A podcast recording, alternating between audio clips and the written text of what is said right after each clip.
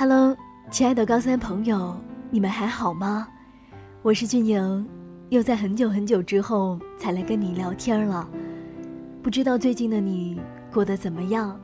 这里是高考加油，为你在高考的路上加油鼓劲儿。今天俊莹给大家带来的这篇文章名字叫做《高考》，原来是那样美丽的一处驿站。回首自己的高三岁月，心中有太多的感情，无法用语言来表达。正如一位学长在给自己母校的文章中写道：“本以为能一气呵成，没想到琐碎至私。就好像本来下定决心要拼起一千块拼图，却发现每拾起一块，都会迷失其中，再也拼不完全了。”学姐曾对我说：“未来的这一年，对你会是怎样的呢？美好的，痛苦的，只是有一点，我很确定，就是那一定是难忘的。这样能够为梦想尽情奋斗的日子不多了，你要好好珍惜。愿梦想能够成为你心中最大的动力，无论有多难过，多沮丧。”都要相信自己，一定可以。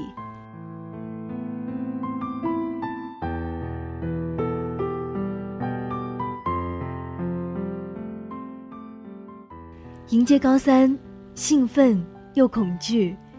兴奋在于终于可以为自己的梦想开始真正的奋斗了，恐惧在于没有人知道这一年里会发生怎样的事情。每个人都在希望和失望中来回的旋转，在高峰和低谷中上下颠簸。未来，就像密林深处的一道阳光，时而清晰，时而迷茫。在刚刚开始的新鲜的高三岁月里，我们都乖乖的按照老师所讲的，一步一步的去做，似乎与高一高二并没有太大的差别。就在我仔细的寻找学姐学长们高三回忆录中那些所谓激动人心又难以忘怀的高三岁月时，我不禁感慨：如果高三真的像他们所说的那样，那么我的高三也太平淡了。当这样的想法冒出来的时候，我的不平淡的高三生活正式降临了。三月的全市一模。是我高三命运的转折点，在之前的大半年里，我的日子过得实在波澜不惊。虽然也会有一些小考的失利，但在大考中发挥得很稳定。我还一度的把“稳定压倒一切”当做我奋斗的口号。在一月的联考中，同学们普遍的认为题目很灵活，难度不小，我却考了年级第六名。我的自信心大增，之后的那个寒假，我几乎是拼了命的到学校自习，很多笔记也是在寒假里做成的。就在我以为自己可以以最饱满的热情冲刺高三最后的一百天的时候，试一模却给了我当头一棒。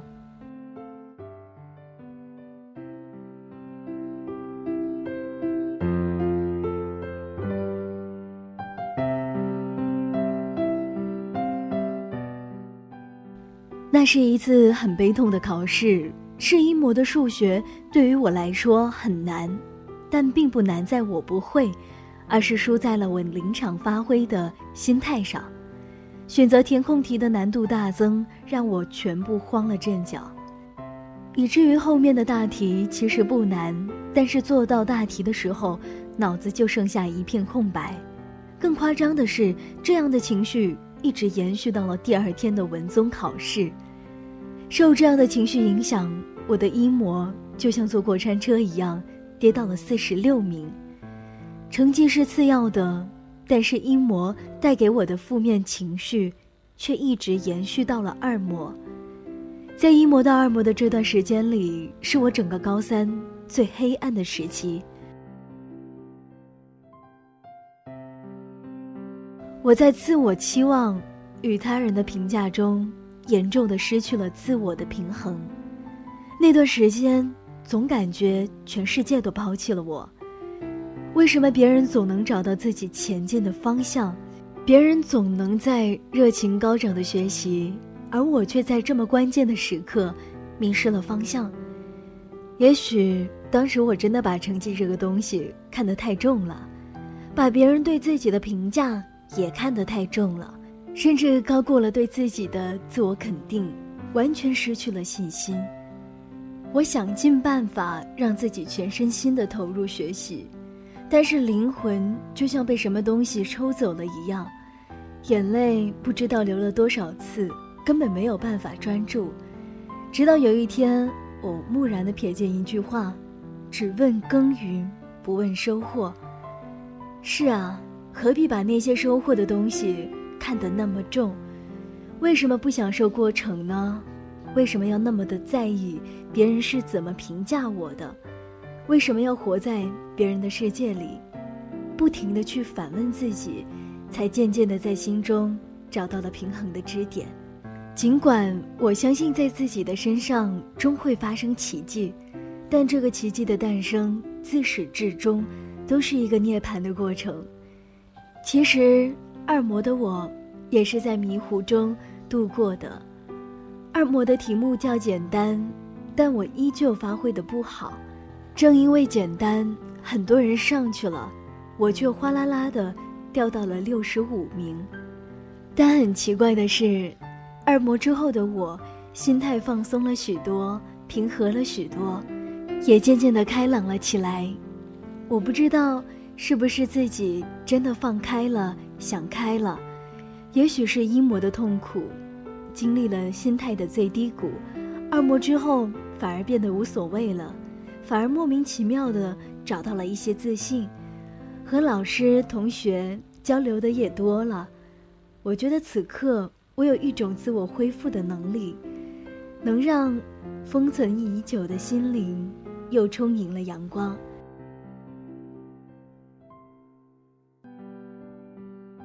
我开始积极的找老师分析问题。我记得老师说：“你是很有实力的。”只是这段时间很缺乏信心，多与老师交流，老师相信你的实力，加油！在自我怀疑的时候，能听到老师的肯定，是一种莫名的鼓舞。之后就是重新的把梦想移植回自己的心中，并且不断的蓄积自信。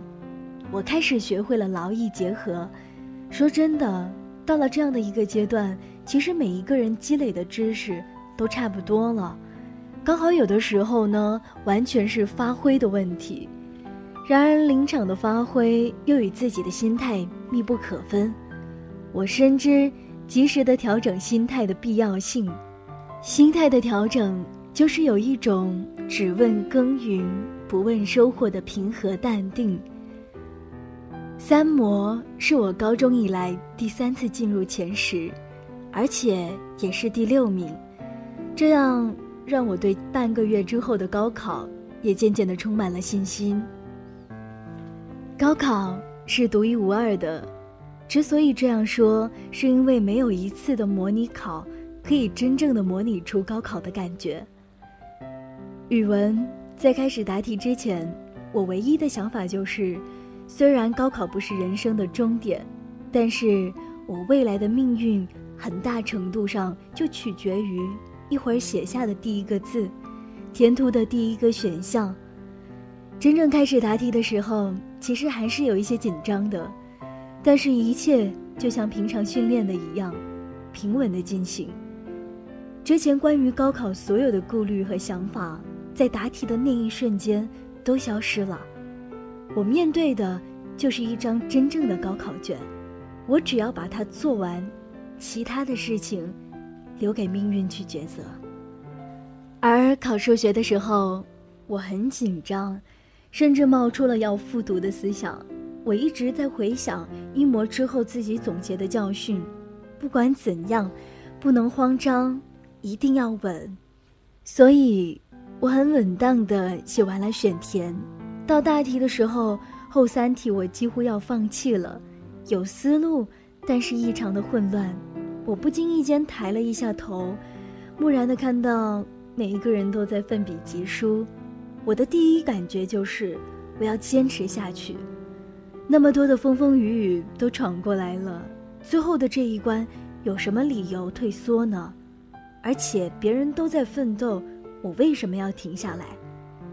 我总觉得最后的挣扎的半个小时，尽管是在答题卡上乱写一通，也会赚到不少的步骤分，让最后的数学成绩不至于拖累总分。在校自习的最后一个晚上，那是一个很安静的夜晚，自修室里人很少。我拿着自己整理的历史大事年表，把一些零碎的时间通通的塞进脑子里。我知道自己已经看不进什么书了，但是甚至是在学校里，脑子不会胡思乱想。十一点是自修室关门的时间。我听见门卫大叔熟悉的声音：“自习的，回去休息了。”这大概是我最后一次听到大叔的呼喊声了。高三的每一个晚上，只有听到大叔在高三楼下大喊：“高三的下来了，锁门了”，才会感觉到一天的学习生活有了充实的、圆满的句号。我依然很热情的和大叔说。大叔再见，和大叔道别的那一刻，我突然有一种说不出的感动。穿过寂静的校园，高三每一个十一点过后的夜晚，我都是这样一个人穿过寂静的校园，而现在，竟然是最后一次了，心中有一种迷离的伤感。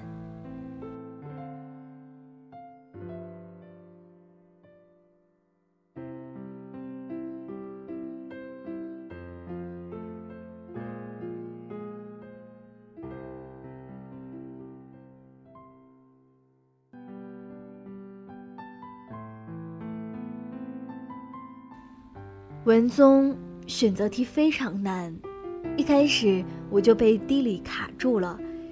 谢天谢地，虽然选择题失利了，但是答大题的时候还算正常发挥。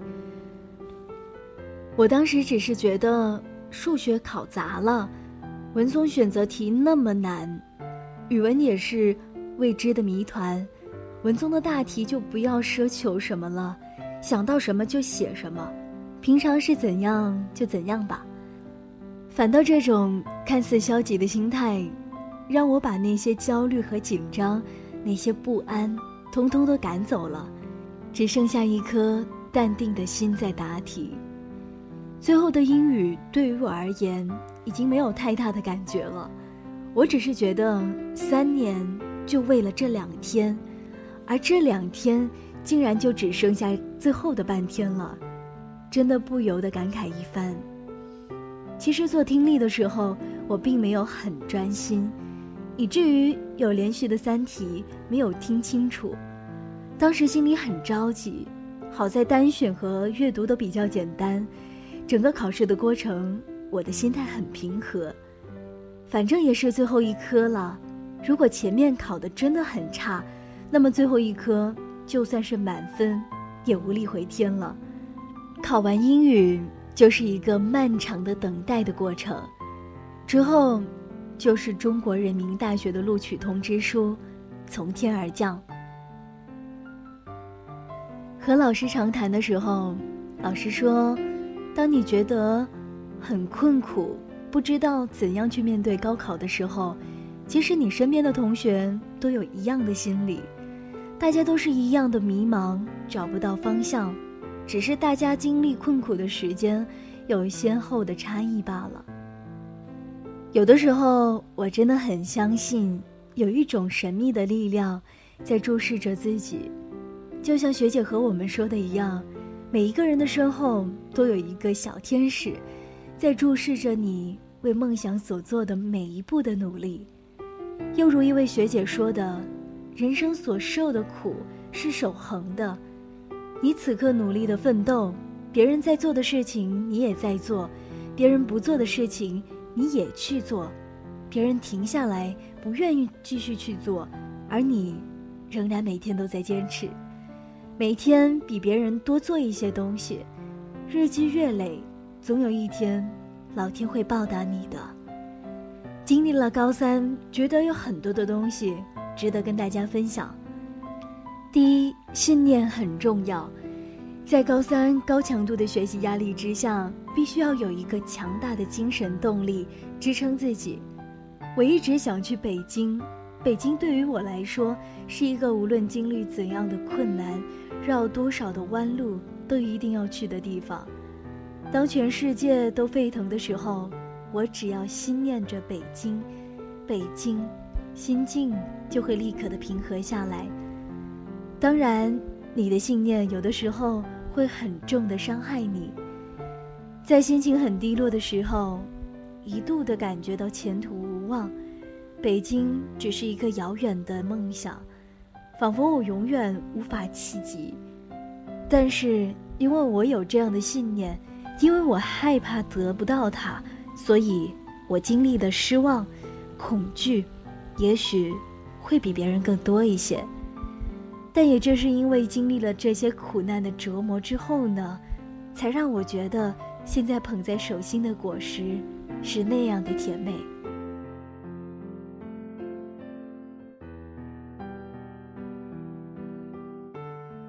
第二呢，是区别于坚持。人与人之间最大的区别就是坚持。高三的每一天，我都会在心里默念这一句话。高三的一年里，我一直坚持做的就是记笔记，这也是我至今回想起来最值得骄傲的事情。记笔记是一个很考验人的过程，一个需要你一天一天坚持的过程。除了有课堂笔记，还有自己重新归纳的整理错题集、经典题集，每一道错题。我都会写上自己犯错的原因，以及犯错之后总结出来的教训。每每别人赞叹我的笔记的时候，我的心里感觉是很幸福的。第三，要学会与自己相处。我一直在校园里寻找一个可以让自己安静的地方。我会到自习室自习。在后半段自习室的人越来越多的时候。我又会选择离开自习室，寻找别的只有我一个人的地方。我一直很强调环境的改变，对学习心态的调整很重要。到高三的后段，心态的调整就更重要了。自己与自己的交流也开始慢慢的增多，寻找一个属于自己的安静的环境，不要去沾染那一些浮躁的情绪。在属于自己的时间和空间里面呢，不需要去用学习填满，尝试着与自己说说话，哪怕是发发呆，做一次冥想，让思想处于一种放空的状态，获得一种淡定的、平和的心态，而这一种心态呢，是很利于高考的。第四，找一个学习伙伴。有一个学习伙伴，互相的制定学习方案，互相的监督，完成学习计划，互相的去讨论问题，提出自己的观点，然后去解决问题。这不仅是一个双赢的过程，因为在彼此的交流过程当中呢，都有提升，而且可以让自己的学习更有计划性，因为有人会时刻的监督你。我所讲的这个伙伴呢，是真正的伙伴。就是你们之间不存在很明显的竞争关系，伙伴与竞争对手是两个完全不一样的概念。如果你和你的伙伴之间存在着很强的竞争关系，那么在很多的问题探讨上就会产生不必要的负面情绪，还有争执了，反而会不利于双赢。第五呢，就去找到自己的竞争对手。没有竞争就没有进步，当然又是一种良性的竞争。把竞争对手当做自己一定要超越的一个目标，一定要树立竞争的意识，不然学习生活就会失去鞭策自己前进的力量了。树立自己的竞争对手的同时呢，也要把竞争对手当做自己的学习朋友，多多的与他交流、合作，这样的话才可以有效的抑制竞争带来的负面压力。最后呢，感谢高三，让我知道了何为奋斗，何为友谊，何为人生。这是一段最单纯的日子。因为每一个人都在为自己的理想而奋斗，这是一段最艰苦的日子。因为学习生活的压力曾让我们都疲惫不堪，这是一段最激情的日子。因为我们曾为共同的目标拥抱、鼓励，这也是一段最感动的日子。因为师生之间的情谊让我们都久久铭记，这是一段最难忘的日子。因为。无论身在何方，拥有这一段回忆，我们时刻都暖心依依。想到了席慕容《驿站》里的一段文字，作为文章的结尾吧。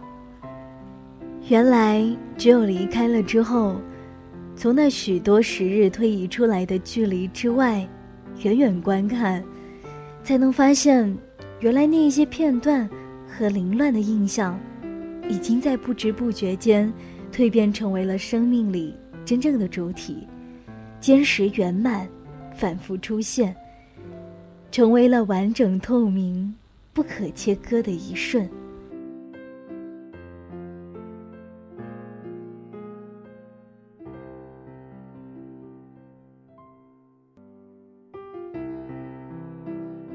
站在旧日许多记忆的墙外。我好像看见了我自己，在迂回的路途上，原来曾经经历了那样美丽的一处驿站。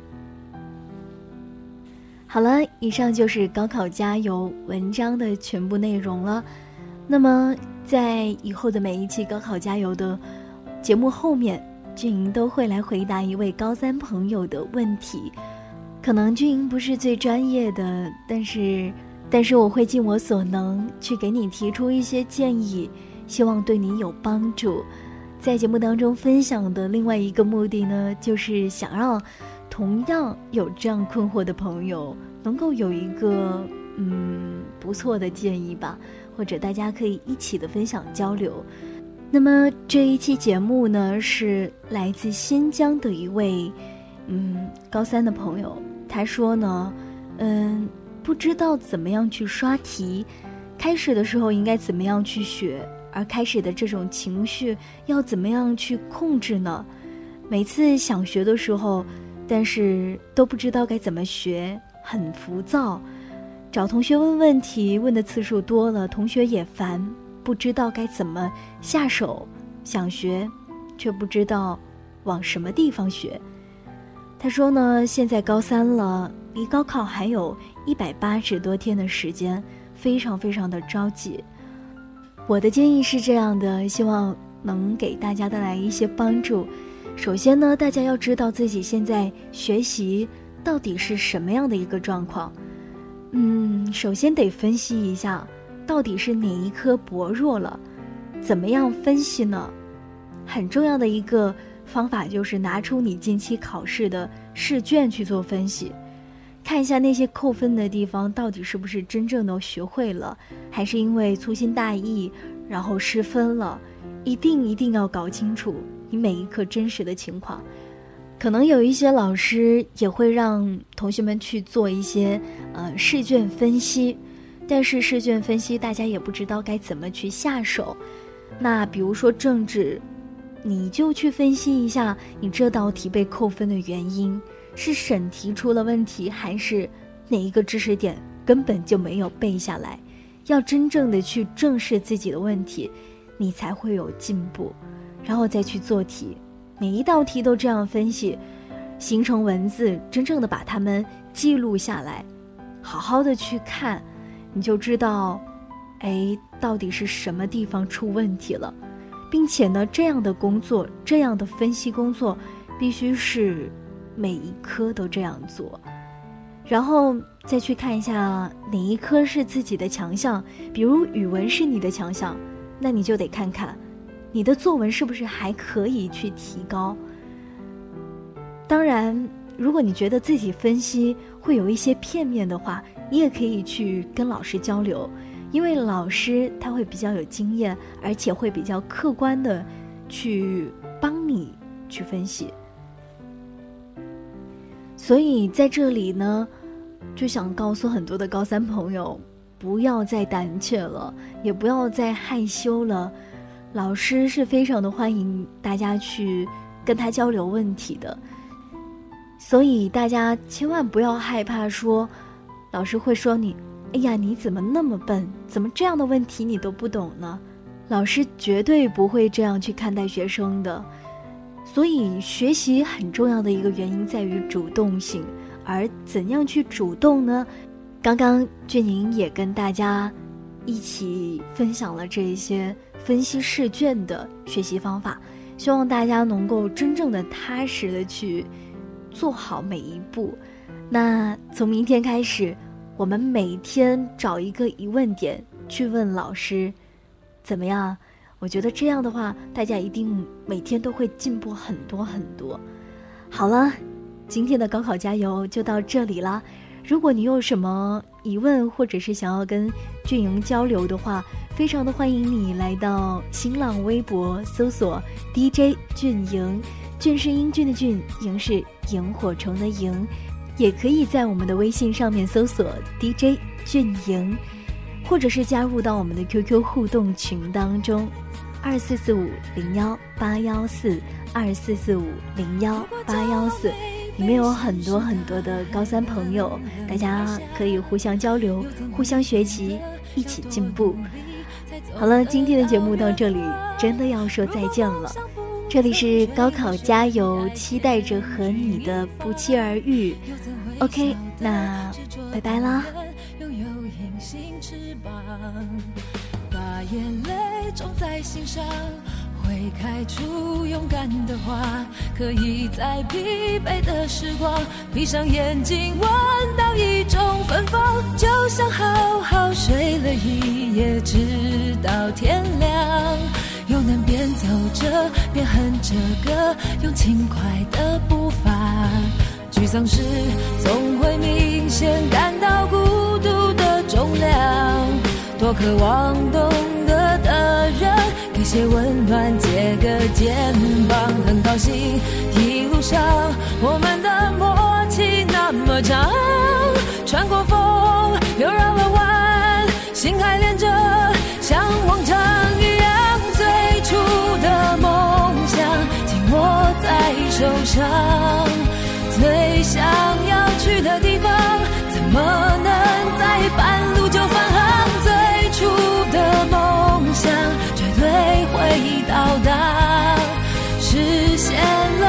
的渴望，才能够算到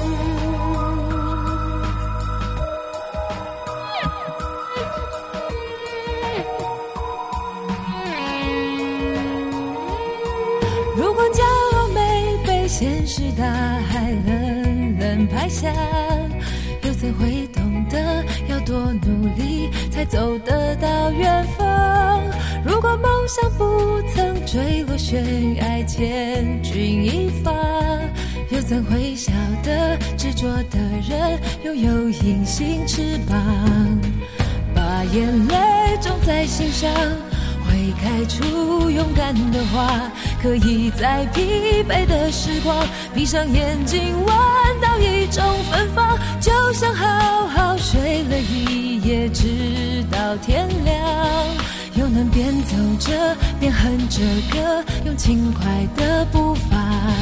沮丧时总会明显感到孤独的重量，多渴望懂得的。那些温暖借个肩膀很好奇，一路上我们的默契那么长，穿过风，又绕了弯，心还连着，像往常一样，最初的梦想紧握在手上，最想要去的地方。